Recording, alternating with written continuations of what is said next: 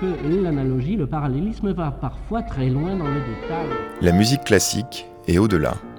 C'est l'heure métaclassique avec David Christoffel. On ne peut pas jouer les compositeurs du XVIIIe siècle aujourd'hui, au XXIe siècle, de la même manière qu'on pouvait les jouer à la fin du XIXe siècle. Et pour cause, il y a eu tout au long du XXe siècle un certain nombre de redécouvertes, de travaux musicologiques qui nous permettent d'être beaucoup plus avisés aujourd'hui de la manière dont on pouvait jouer la musique il y a trois siècles, et qu'il n'est plus question de toute façon de jouer en l'état. C'est comme ça qu'au moment de jouer les œuvres de Couperin, un claveciniste comme Gustave Léonard, de la deuxième moitié du XXe siècle, ne jouait pas avec les mêmes connaissances de la musique baroque que la pianiste Marcel Meyer dans la première moitié du XXe siècle. Pour maintenant savoir si on peut jouer du baroque au XXIe siècle comme à l'époque de Léonard, il y a 30-40 ans, nous avons rencontré Héloïse Gaillard à l'occasion du 25e anniversaire de son ensemble Amaryllis, avec l'une des chanteuses amies fidèles Stéphanie Doustrac, qui justement chante aussi bien de la musique baroque que de la musique romantique. Cette émission de métaclassique, tout a continué en baroque, commence par une ariette extraite de L'étroqueur d'Antoine d'Auvergne.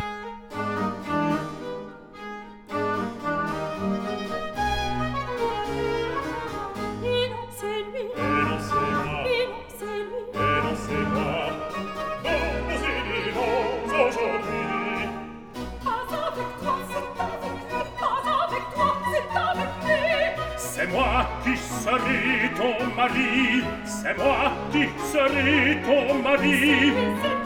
Moi, moi, moi.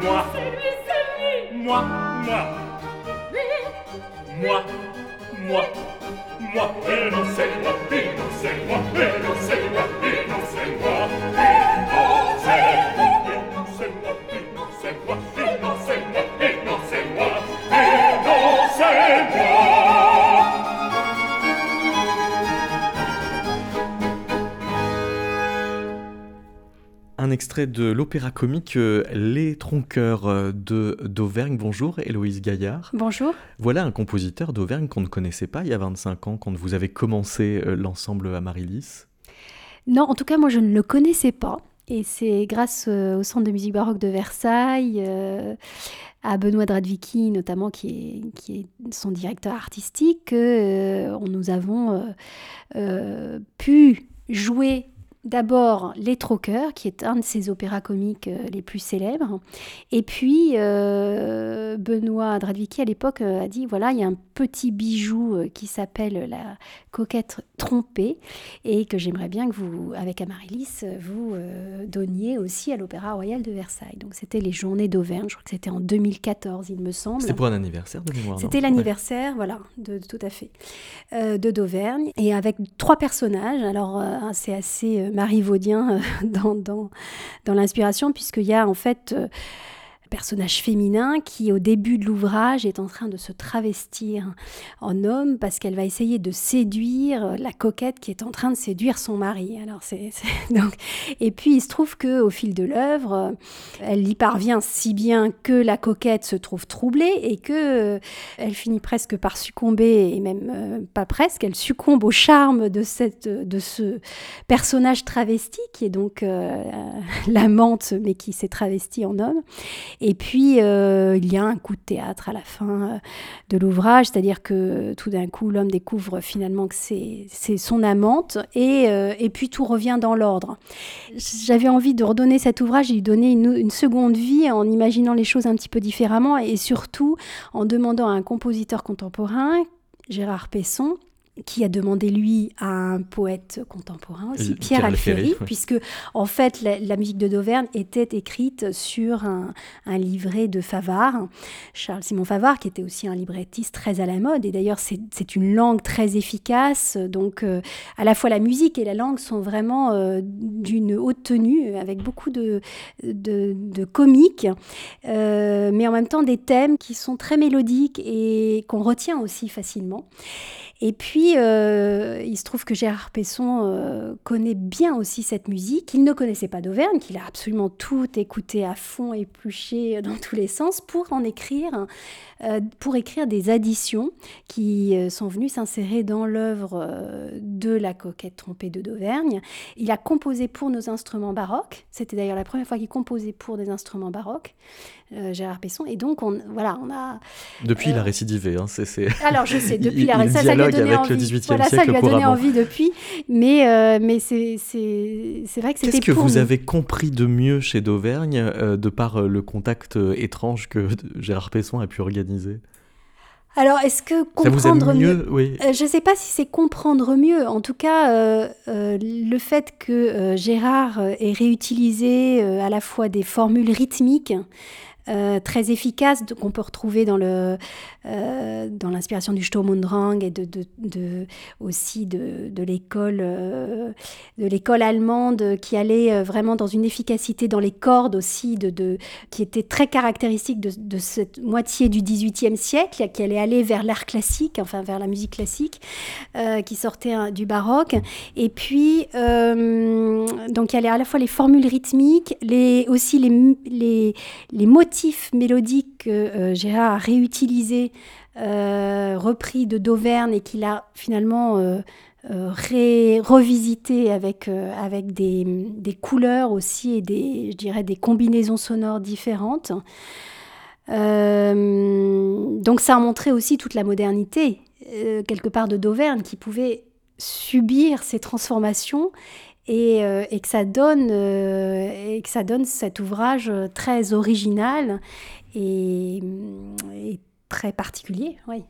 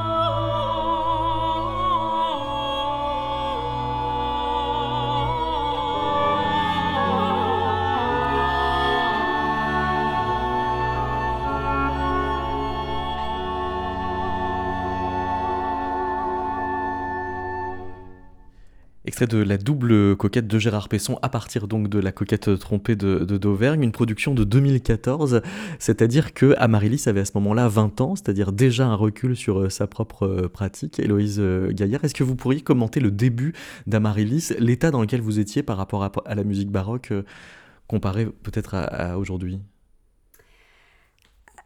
Alors, quand on a, donc on a fondé Amaryllis, l'ensemble Amaryllis avec Violaine Cochard, claveciniste, et puis à l'époque Ophélie Gaillard, ma, ma sœur. Donc, c'est Pierre Entaille qui nous a, qui nous a réunis.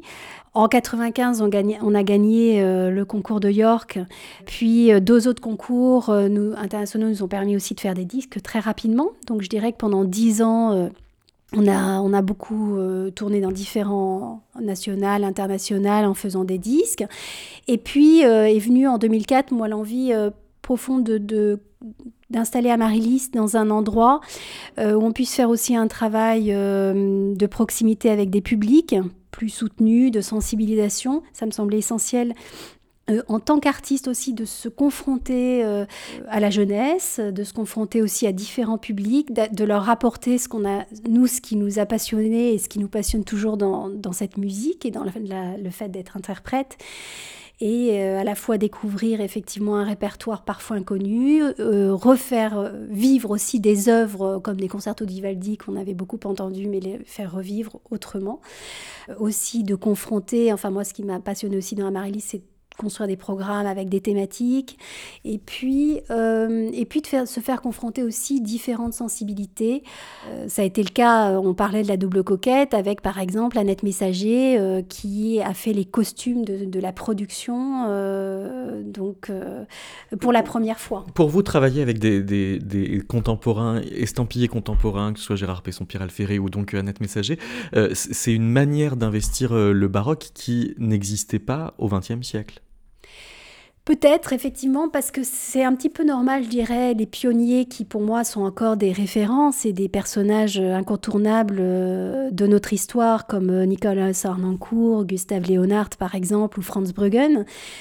Pour moi, il ne s'agit absolument pas de renier tout le travail, mais je pense que eux étaient dans une redécouverte, c'est-à-dire que vraiment, euh, il, fallait retrouver quelque part en lien avec les traités qu'ils avaient vraiment épluchés, euh, à la fois euh, l'articulation, le son, euh, essayer de retrouver comme l'enregistrement des cantates de Bach avec les voix d'enfants, c'était retrouver ce son qu'on pouvait imaginer en lisant les différents ouvrages qui nous restaient de cette époque et les traces.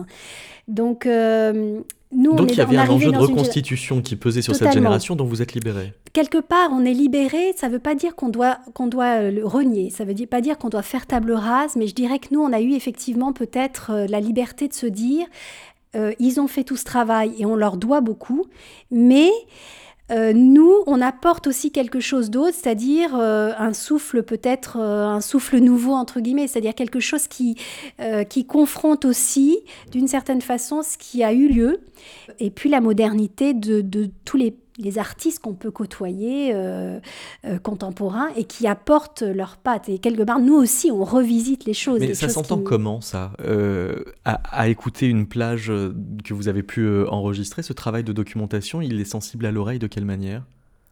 Bah déjà dans le choix de toute façon d'avoir euh, des instruments baroques, de, de quand même de, de, faire cette recherche sonore euh, du phrasé, de l'articulation, euh, d'être au plus près quand même de, de ce qu'on peut lire dans les différents traités. Bon, bah ça c'est quand même quelque chose qui s'entend, je pense. Et puis après dans la redécouverte aussi de certains de certaines musiques. Mais vous pouvez nous expliquer Faire une note à la façon du C'est moi qui pourrais l'expliquer, en fait. C'est ça qui est compliqué. C'est ça, je dirais que ça peut plus être euh, peut-être euh, d'ailleurs vous qui pouvez expliquer. Parce qu'en fait, ça, c'est. On est quand même aussi. Je ne sais pas si c'est quelque chose qui peut s'expliquer. Je pense que c'est quelque chose qui peut se ressentir. Mais s'expliquer avec des mots, hein, je ne sais pas. Stéphanie Doustrac, bonjour. Bienvenue. bonjour, mais non, non, justement, nous, on est dans le faire on n'est pas tellement dans le. Je pense qu'on a, on essaye d'intégrer. C'est comme euh, on, assimile les morceaux, on assimile euh, en, les faisant et en essayant de trouver aussi ce qui nous correspond. C'est pas tant de coller forcément. Je pense pas. On, se doit d'une certaine manière aussi de se soustraire des contraintes qui sont écrites, qu'on peut lire, euh, des traités. Et je pense que c'est ça notre, j'irais peut-être notre chance à l'heure actuelle. C'est justement, euh, euh, du fait que tous ces grands précurseurs soient passés par là, nous maintenant, de retrouver une forme de liberté dans toutes ces contraintes et dans toutes ces... Euh, et c'est ça qui est très beau. Et cette jeune génération, c'est de mélanger le contemporain, le baroque, et, de voir que le baroque est très contemporain et très moderne encore, parce que je pense que maintenant, ça a été quand même énormément assimilé, peut-être dans notre éducation aussi. Ce que, ce que j'essaie d'identifier, c'est la nature du leg. C'est-à-dire, vous citiez par parmi les grands précurseurs Gustave Leonhardt. En 1997, il, à l'occasion du, concours international Symphonia en, Périgord, il vous adresse ces mots. J'ai le plaisir de recommander cet ensemble, donc à, Marie-Lys, au monde musical qui goûtera sa précision, son expertise et surtout la subtilité de son éloquence. Donc, il identifiait et il valorisait votre style, pas celui d'une fidélité à une tradition historique de la manière d'interpréter la musique du XVIIIe siècle. Non, parce que lui-même, bah, d'ailleurs, c'était intéressant de, cette grande figure du baroque qui pouvait être très impressionnante. Et effectivement, il était le détenteur d'une tradition, mais il nous a entendus dans ce concours, notamment, donc on était avec Amaryllis en trio, il y avait Patricia Petitbon et Jean-François Novelli. Et Patricia Petitbon aussi, elles qui, a, comme Stéphanie, euh, ont fait leurs premières armes aussi chez William Christie en baroque et donc euh, euh, ont côtoyé voilà, vraiment l'univers baroque voilà, elle, elle était aussi dans une, une démarche de, se l'approprier, ce baroque, avec nous trois, en l'occurrence les trois musiciens, de, revisiter aussi les choses.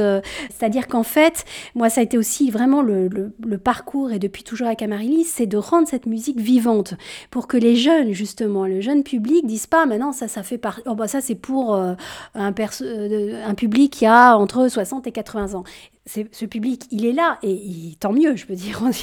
oui, comme. oui, mais, mais il est aussi pour ces jeunes, elle est vivante, cette musique. Elle est, euh, sensible et sensible. Et je pense que ce qui fait, ce qui fait la particularité de chaque ensemble, c'est justement sa personnalité ou la personnalité de ses membres. Et donc, et c'est bien pour ça qu'on parle de musique vivante, de musique. Enfin, c'est que on parle à la sensibilité de l'interprète qui lui je veux dire, justement, assimile le morceau pour le retranscrire auprès d'un public. Et je pense que le charme et l'impact qu'a pu avoir l'ensemble Amaryllis, c'est justement de par ses membres, de par la personnalité euh, d'Héloïse Gaillard, euh, Violaine, euh, et voilà. et, après, on peut étudier tout ce qu'on veut, on peut étudier autant que l'on veut. Euh, l'interprète, c'est avant tout, il est vecteur par son émotion et par ce qu'il est lui. Et c'est lui, ce charme-là, enfin cette, cette personnalité-là qui va, qui va faire toute la différence. N'empêche, Stéphanie Doustrac, j'imagine que vous n'abordez pas euh, une partition de Purcell de la même façon qu'une partition du, du 19e siècle. Avant de, répondre à, la question, je vous propose de vous entendre dans euh, Purcell chanter la lamentation de, de Didon, bien sûr avec l'ensemble Marie-Lys.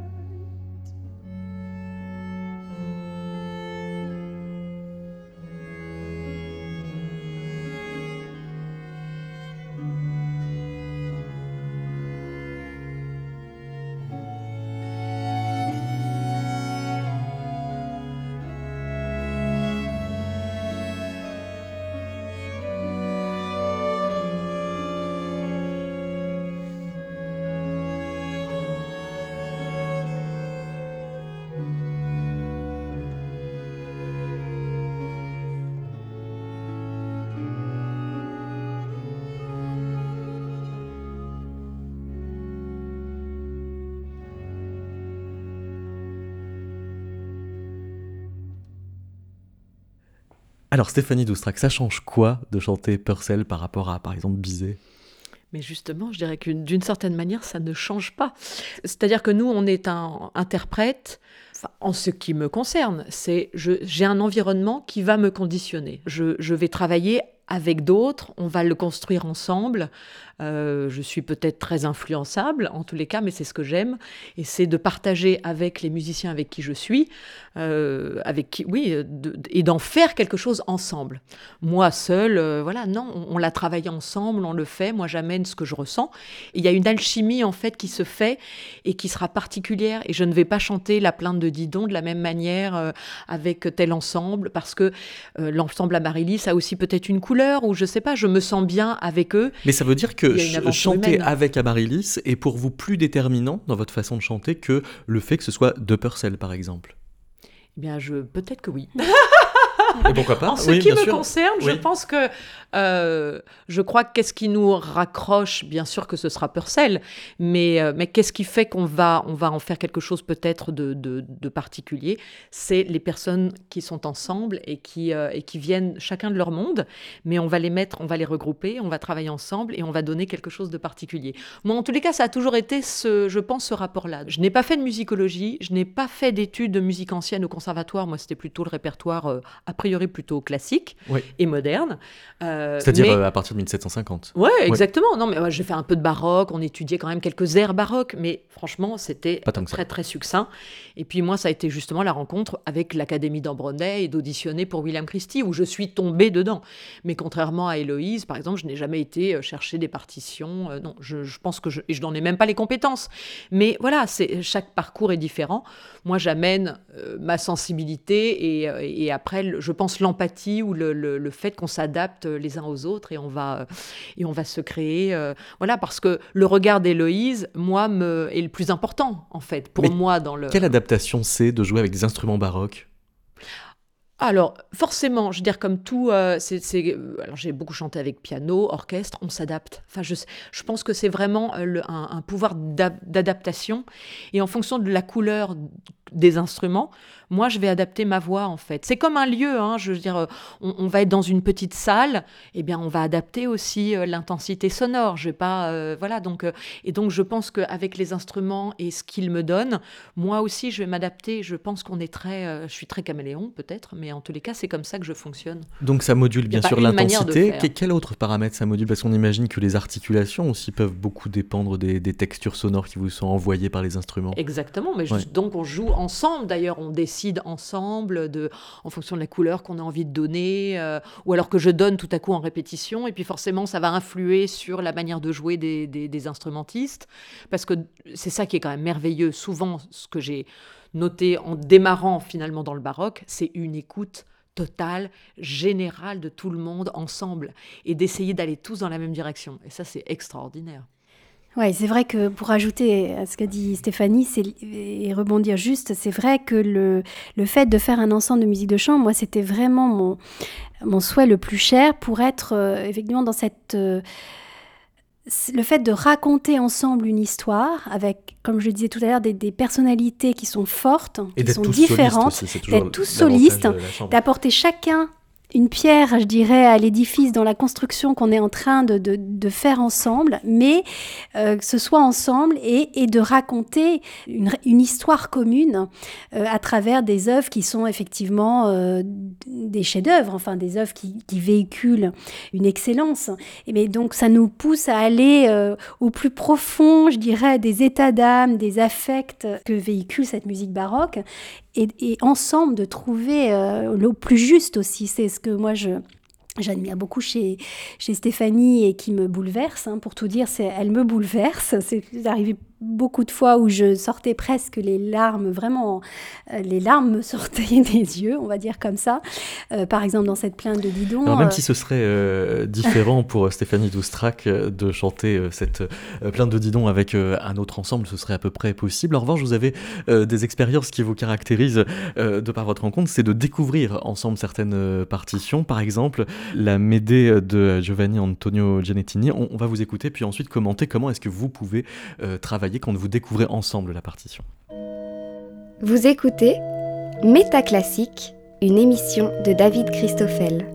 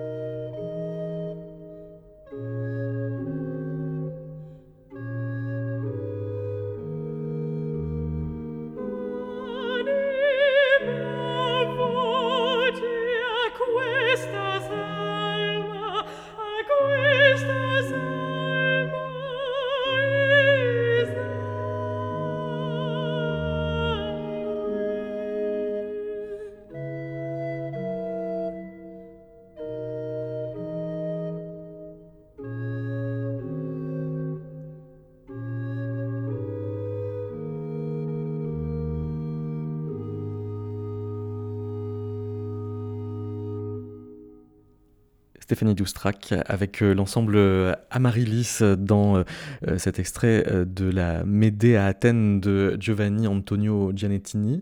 Vous avez, Héloïse Gaillard, découvert comment cette, ce compositeur? Alors pour tout dire, j'ai un très bon ami qui s'appelle Jean-François Latarico, qui est à la fois professeur d'italien ancien à l'Université de Lyon et puis passionné d'opéra, mais en particulier baroque. Et puis il connaissait, il avait entendu parler de cet, opéra dans une bibliothèque qu'il avait découverte et, c'est lui qui m'a donné l'idée de, regarder l'ouvrage. Donc euh, voilà, j'ai regardé et j'en ai extrait euh, quelques airs euh, qui me semblaient tout à fait intéressants, dont cette, cet air qu'on vient d'entendre, cet aria d'Aleandri Profondi. Donc on est dans les, effectivement, là, elle est, elle est dans les, les entrailles du monde. Et elle, euh, il y a un côté à la fois statique parce que c'est, il y a une espèce de, de basse obstinée, euh, mais euh, avec ce chant qui se déroule au-dessus comme une complainte. C'est, elle, elle, elle en fait, elle est aussi, c'est la magicienne. Hein, elle essaie d'attirer, enfin de, d'attirer les mauvaises, voilà, les divinités infernales pour, pour contre euh, contre ce qu'elle a subi, donc elle les fait sortir de leurs antres. Euh, voilà, donc il y a, le côté l'invocation qui est là, qui est très fort. Et c'est vrai que de découvrir ce compositeur dont personne finalement n'avait entendu parler, c'est vraiment des moments de bonheur aussi de dire, on, alors on se plonge dans la partition, donc le manuscrit qui est d'ailleurs souvent illisible à peu près, donc on doit refaire une partition pour euh, que ce soit à peu près lisible. Et là, de découvrir que finalement, bah, c'était de la très très belle musique. Donc, il y y a, je sais pas, c'est comme un détective qui, qui, qui, arrive sur les traces de quelque chose, puis ah, il tombe sur un petit, un petit joyau, un petit, une pierre précieuse. Donc, euh, il y a un côté très, très euh, hein, enthousiasmant. c'est quand même de l'archéologie, c'est-à-dire de, remonter ou de recréer le squelette. Euh, oui, mais alors ça, justement, l'archéologie, c'est ce que faisaient les, les, précurseurs. À votre avis, ça aurait été différent de le faire avec Arnoncourt? Oh, écoutez, sûrement. mais comme moi, j'ai quand même travaillé avec pas mal de chefs finalement différents. Euh, et, chacun me, m'insuffle aussi son. Vous emmène quelque part. Exactement. Et je crois que c'est ça qui est beau aussi. Enfin, je veux dire, on n'est pas des monolithes, on n'est pas. Euh, euh, après, on a justement cette trame, ce squelette musical. On a, voilà, on a. Mais qu'est-ce que Et c'est bien pour ça qu'il y a autant d'ensembles et que ça peut et que chacun peut aussi exister. C'est parce que chacun a aussi sa personnalité et offre une vision un peu différente. Maintenant, on a énormément de répertoires encore à découvrir, mais même dans le 18e, 19e, enfin on, en découvre un peu, euh, là, ça n'arrête pas. Enfin, donc c'est ça qui est formidable. C'est qu'on a envie de, chercher. On est quand même dans une époque, je trouve, où il y a énormément de personnes qui aiment faire ce travail-là de recherche, de, reconstitution, de, euh, et, ça, c'est quand même formidable. Mais alors, il y, a eu euh, un moment du XXe siècle, si j'ai bien compris, où quand on chantait de la musique baroque, on avait tendance à lui donner des accents romantiques parce qu'on se disait, bon, après tout, c'est les romantiques qui ont redécouvert les baroques au XIXe siècle, donc c'est pas incohérent de mettre euh, du lyrisme et un peu de pathos euh, dans des lignes vocales euh, baroques. Il semblerait que cette idée-là ait été battue en brèche. Ensuite, est-ce que maintenant on s'en est libéré ou on en est? Mais Non, alors moi j'ai plutôt l'impression parce que pour l'instant on n'avait pas de, de, de... référent. On n'avait pas de référent, on n'avait pas encore étudié, je pense, autant les manuscrits et les, les enfin je veux dire maintenant les traités. donc ils l'ont fait matinée de ce qu'ils connaissaient mais c'était pour eux, le répertoire était nouveau.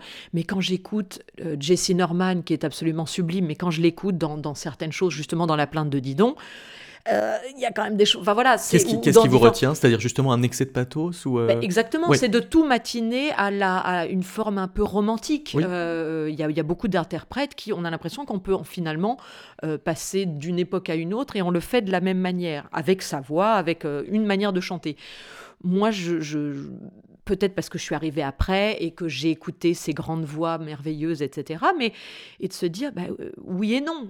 Et parce que aussi j'ai des instruments. Moi, je me souviens d'une grande tante qui me parlait de la musique baroque en disant, mais non, ah, c'est de la musique qui sonne faux. Mais ça sonne faux. Le baroque parce sonne faux. Parce que c'est pas le même diapason et que par conséquent, on n'avait pas l'oreille exercée. Parce que pour l'instant, c'est juste que l'oreille n'était pas habituée non plus. Leur oreille n'était pas habituée. Donc c'était, euh, et je vous parle de ça il y a plus de 25 ans. Donc euh, les premières choses que j'ai entendues quand on me parlait du baroque, c'est que ça sonnait faux et, que c'était des voix de crécelle. Donc c'est vraiment la vision était horrible. Mais moi après, de, de je ça a énormément évolué. Et après, le goût aussi du public a évolué. Mais je pense que c'est grâce aux musiciens et de leur recherche et le travail qui a été fait de fourmis qui a amené, qui a ramené un petit peu le baroque. Et encore, qu'est-ce qu'on connaît vraiment? Enfin, je veux dire, y a, on a les instruments, mais et encore, il y a, y a, plein de choses à découvrir. Et il y avait une, il y a eu aussi des époques où il y avait une, une, recherche dans les instruments euh, qui était euh, là sur les factures, enfin, sur la facture, voilà. Vrai Donc je crois qu'on ne sait même pas, et les voix aussi étaient très différentes. Donc après, nous, on le fait avec notre voix de maintenant, matinée de tout ce que l'on sait, de toute la culture que l'on a maintenant. Mais alors justement, la voix de maintenant, comment elle est travaillée? C'est-à-dire que vous, par exemple, vous retenez un peu le, le pathos Vous faites attention à pas trop en mettre? Alors, c'est différent. C'est-à-dire que je pense que, par exemple, je dirais pas le pathos, parce qu'au contraire, euh, en, en, baroque, tout doit être très grand. Euh, mais par contre, euh, je suis d'accord, le pathos, c'est plus quelque chose de 19e parce que le pathos, en fait, dans le pathos, on investit beaucoup du, de son moi, en fait. C'est, il est égocentré, le pathos. Voilà, ce qui, en fait, n'est pas du tout dans le baroque. Le baroque, c'est pas du tout, c'est l'émotion, mais c'est pas l'émotion de son moi, c'est, l'émotion quelque part universelle, quelque chose qui ramène justement ce que je disais. Allégorique, en fait. Voilà. Des, mais d'ailleurs, parce que les personnages, on parlait de, Dieu, on parlait de. Enfin, c'est, voilà, c'est la mythologie, c'est les personnages n'étaient pas du tout les mêmes quand on parle justement de la folie, puisqu'on on, l'a étudié, euh, euh, c'est là la folie euh, d'une façon beaucoup plus littéraire, je dirais presque, que après ce qui a été la folie, comme on fait justement Lucia de la Mer Mort, ou là, quoique Purcell justement a étudié la femme folle, la, la, vraie folie. Mais c'est quand même toujours parce qu'il y avait la littérature, il y avait quand même une, et des peut-être des obligations aussi, mais il valait mieux parler des dieux et, de, et de, de, mythologie que des hommes. On n'en parlait finalement pas tant que ça. Euh, et puis c'est venu plus tard, en fait, c'est venu plus tard. Donc quand on parle de pathos, qu'est-ce qu'on met dans le mot pathos?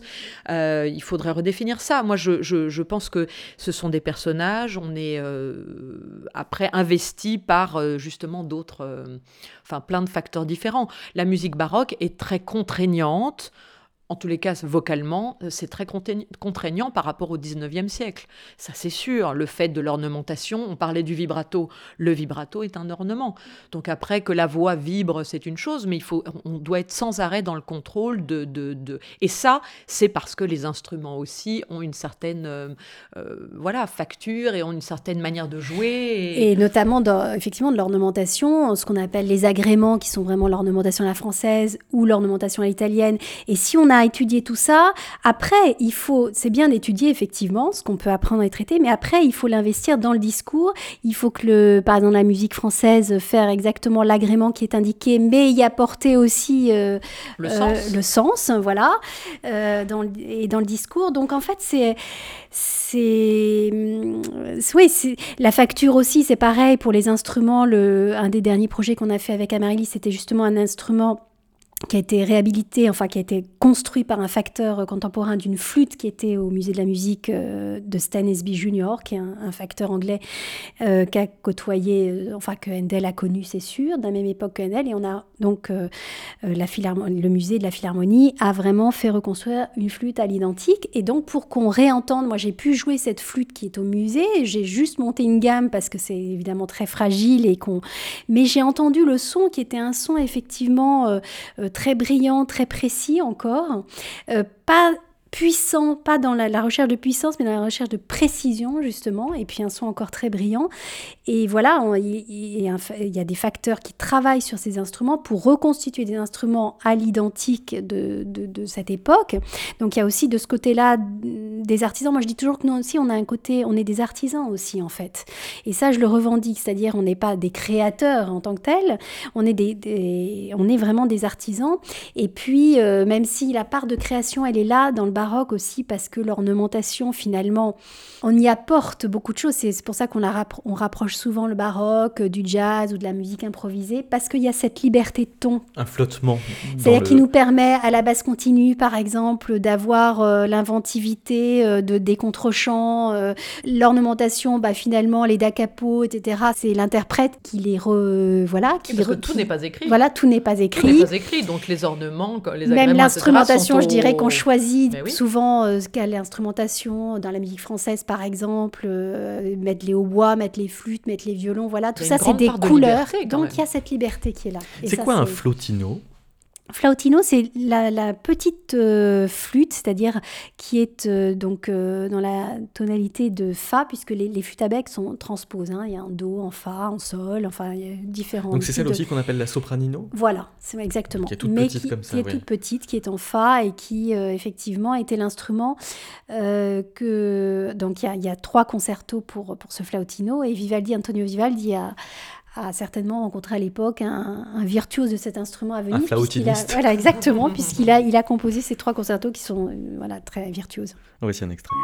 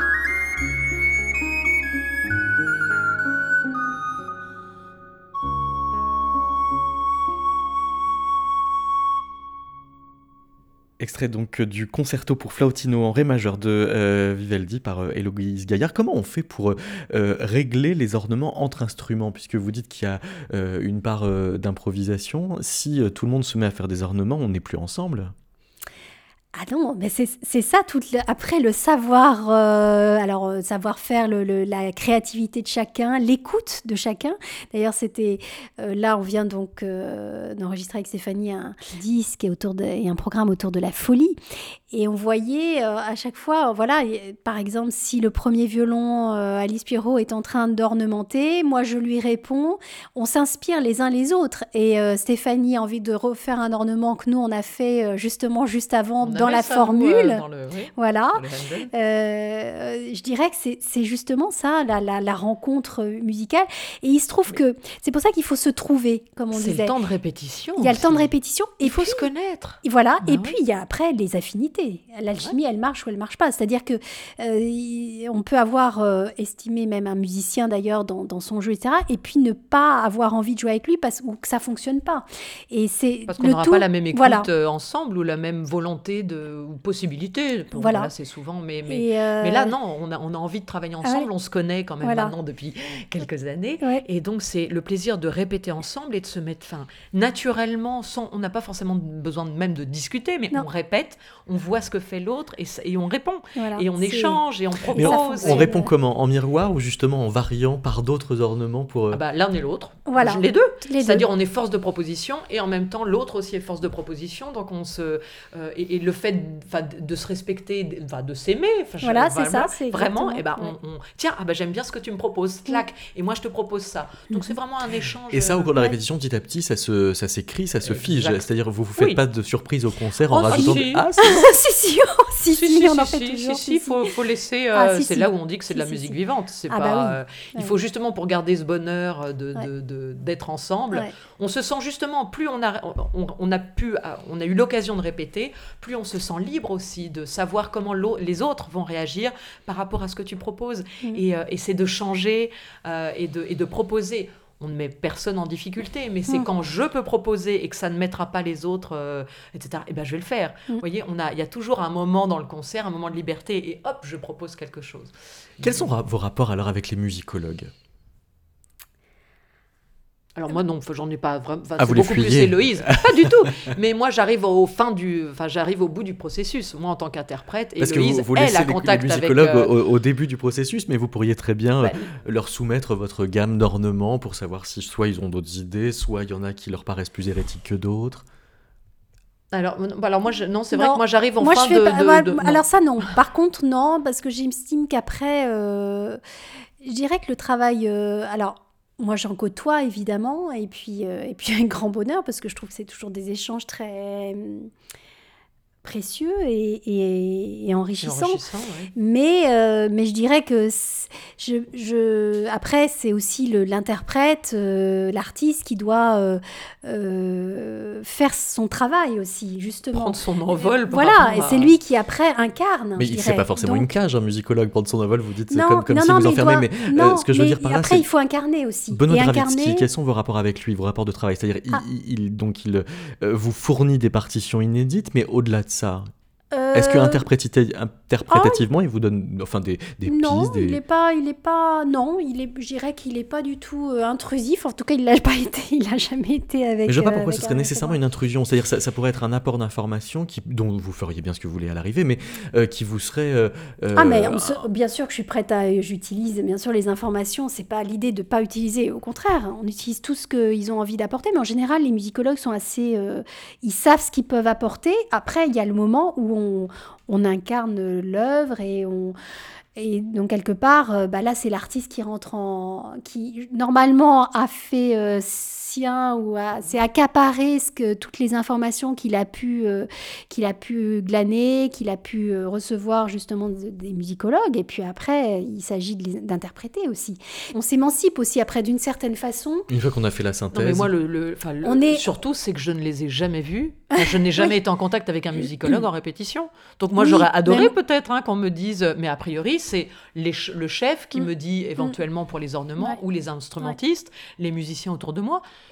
mais on n'a pas. euh, Enfin, euh, et d'un, parce qu'on ne fait pas absolument une, enfin, une, une retranscription ou en tout Ou une cas, reconstitution, une mais alors justement, moi ce qui m'inquiète, c'est que le musicologue soit réduit justement à euh, être le, le garant d'une vérité historique fixe, alors que il pourrait, euh, s'il était en répétition, je me demande bien pourquoi il y est pas finalement, Ouais. euh, enfin donner des Mais ça des pourrait être très intéressant et c'est une très oui, bonne ça. idée. En fait, moi, c'est, mais, mais c'est vrai que je n'ai pas eu. Mais qu'il soit pas forcément là comme en un censeur ou un metteur en scène, qu'il soit là, enfin je sais pas, comme une Moi, écoute tout simplement. Oh, mais souvent, par exemple, Benoît Il est très souvent en répétition, euh, que ce soit euh, avec Hervé Niquet, ou moi, je, je, voilà, je travaille beaucoup avec Hervé Niquet, au bois depuis longtemps, et donc il y a beaucoup d'ouvrages qui ont été redécouverts, et Benoît est très souvent là, euh, dans les œuvres, il vient toujours écouter, et il donne...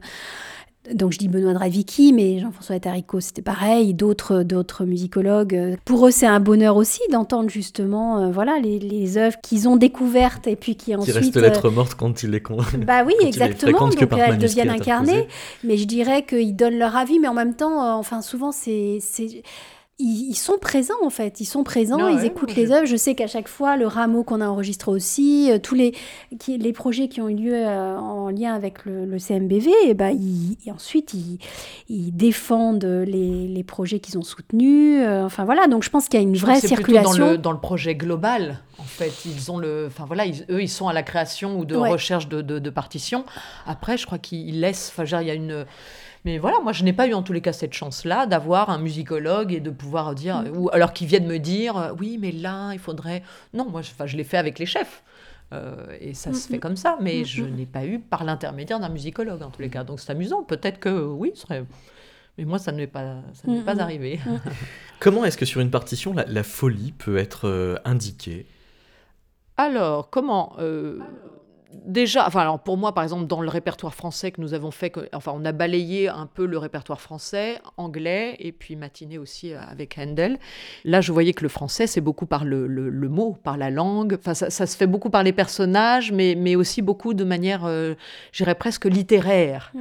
C'est assez amusant et pas tant, euh, contrairement. Enfin, Purcell, lui, oui, a étudié la folie, le personnage vraiment du- d'une forme de folie que l'on connaît beaucoup plus contemporaine. Mais, mais dans ce qu'on a trouvé, euh, que ce soit, enfin, justement, dans, dans- là, c'était beaucoup plus la, euh, la, la bataille La entre la figure. raison, Ouais. voilà, entre la figure de la folie et la figure de la raison. Euh, donc pour moi, c'est ce que j'appelle un peu littéraire. Enfin, je veux dire, c'est. voilà, on, l'a un peu dans, que- dans euh, la Didon euh, délirante de Scarlatti. Oui, mais c'est le- alors là, c'est le personnage, c'est la, la si- situation. Euh, je dirais que dans les extraits qu'a trouvé euh, Héloïse et qu'elle m'a proposé, il y avait au début, en tous les cas, de, de, de- c'est un peu des appels à, à sortir de, de cette raison et, et la vie est beaucoup plus agréable si vous allez euh, vers la folie. Euh, donc ça, j'aimais bien. Enfin voilà, on l'a construit comme ça. Et puis après, c'est de montrer les différentes formes de folie qui, qui peut exister. Et, et ça, Et d'ailleurs, chez Purcell, en fait, il indique, il y a la folie euh, triste, euh, la folie douce, euh, la folie... euh, euh, Ah, il fait une typologie. extra... Oui, il, il note comme ça quelques traits de caractère Mm. Peut euh, revêtir le, personnage de la folie. Euh, en sachant que là, dans, les Mad Songs, donc les, les airs de, folie de, de chez Purcell, il s'est inspiré en fait euh, d'un asile, en l'occurrence de, femmes qui étaient enfermées, qui avaient des peines de cœur. Alors faut quand même, on revient toujours au fait que c'est quand même l'amour, ou en tout cas c'est le désespoir, mais souvent lié à, l'amour, qui peut rendre fou et qui donc provoque ou bien des hallucinations, parce que c'est un peu le cas de, euh, dans ces airs, finalement, c'est comme un personnage qui est habité par des tas d'hallucinations, qu'il a traduit en musique avec euh, des contrastes de, de- à la fois de tempi, de d'affect très très... euh, Ah, et on passe très abrupt. très abrupt, très voilà. abrupte. Parfois, ça peut être le personnage qui, qui est très extraverti et puis le personnage qui se, euh, tout de suite après, qui se referme sur lui-même et qui devient très introverti. Mais finalement, tout ce Donc qui c'est des ruptures de registre en fait qui Ah, sont énorme. fréquentes. Ah tout ce qui constitue Incroyable. finalement, euh, je dirais, toutes les facettes de l'âme humaine. Alors, euh, concentré évidemment dans, dans des airs là, de Purcell qui durent 5 à, à 8 minutes. Donc, euh, donc ça, c'est la force de Purcell d'avoir ce côté très synthétique. Et, et alors, dans les airs français que effectivement choisi. Il y a notamment André Campra dans, voilà, dans, un, dans un air de folie où elle entre et elle est, elle est presque royale, cette folie, et elle invite à la joie de vivre, à l'amour, au plaisir parce que le plaisir, c'était quand même au XVIIIe siècle, euh, il y a cette célébration du plaisir et des plaisirs, euh, et de, finalement de goûter à la vie, et c'est une sorte aussi de, je dirais, de sublimer, enfin d'être en dehors du quotidien et d'être euh, dans quelque chose d'idéalisé comme ça a été le cas euh, pour tous les, voyages, les contrées, enfin les Indes galantes, tout en ce moment, de ce qu'on entend, c'est-à-dire ces, ces, contrées euh, rêvées, en fait, euh, idéalisées, qui permettent de sortir finalement de la réalité, du, voilà, et de, de se, aussi de se dépasser et d'essayer de voir le monde un peu plus grand qu'on ne voilà. voit habituellement. Voilà, tout à fait. Et alors à la fin, euh, c'est vrai qu'on passe par donc plein d'états d'âme dans ce programme. Ça, ça, je voulais que, bah, je savais que je les ai imaginés pour Stéphanie de passer comme ça dans, dans des tas d'états d'âme très différents. Et à la fin, effectivement, il y a des touches. donc un autre compositeur français qui lui euh, met la, la, la, la, folie qui est un petit peu désabusée parce qu'en fait. Euh, bah, elle dit finalement bon bah si les hommes ne veulent pas de ma folie, euh, bon bah je vais les laisser à leur triste réalité, triste, raison.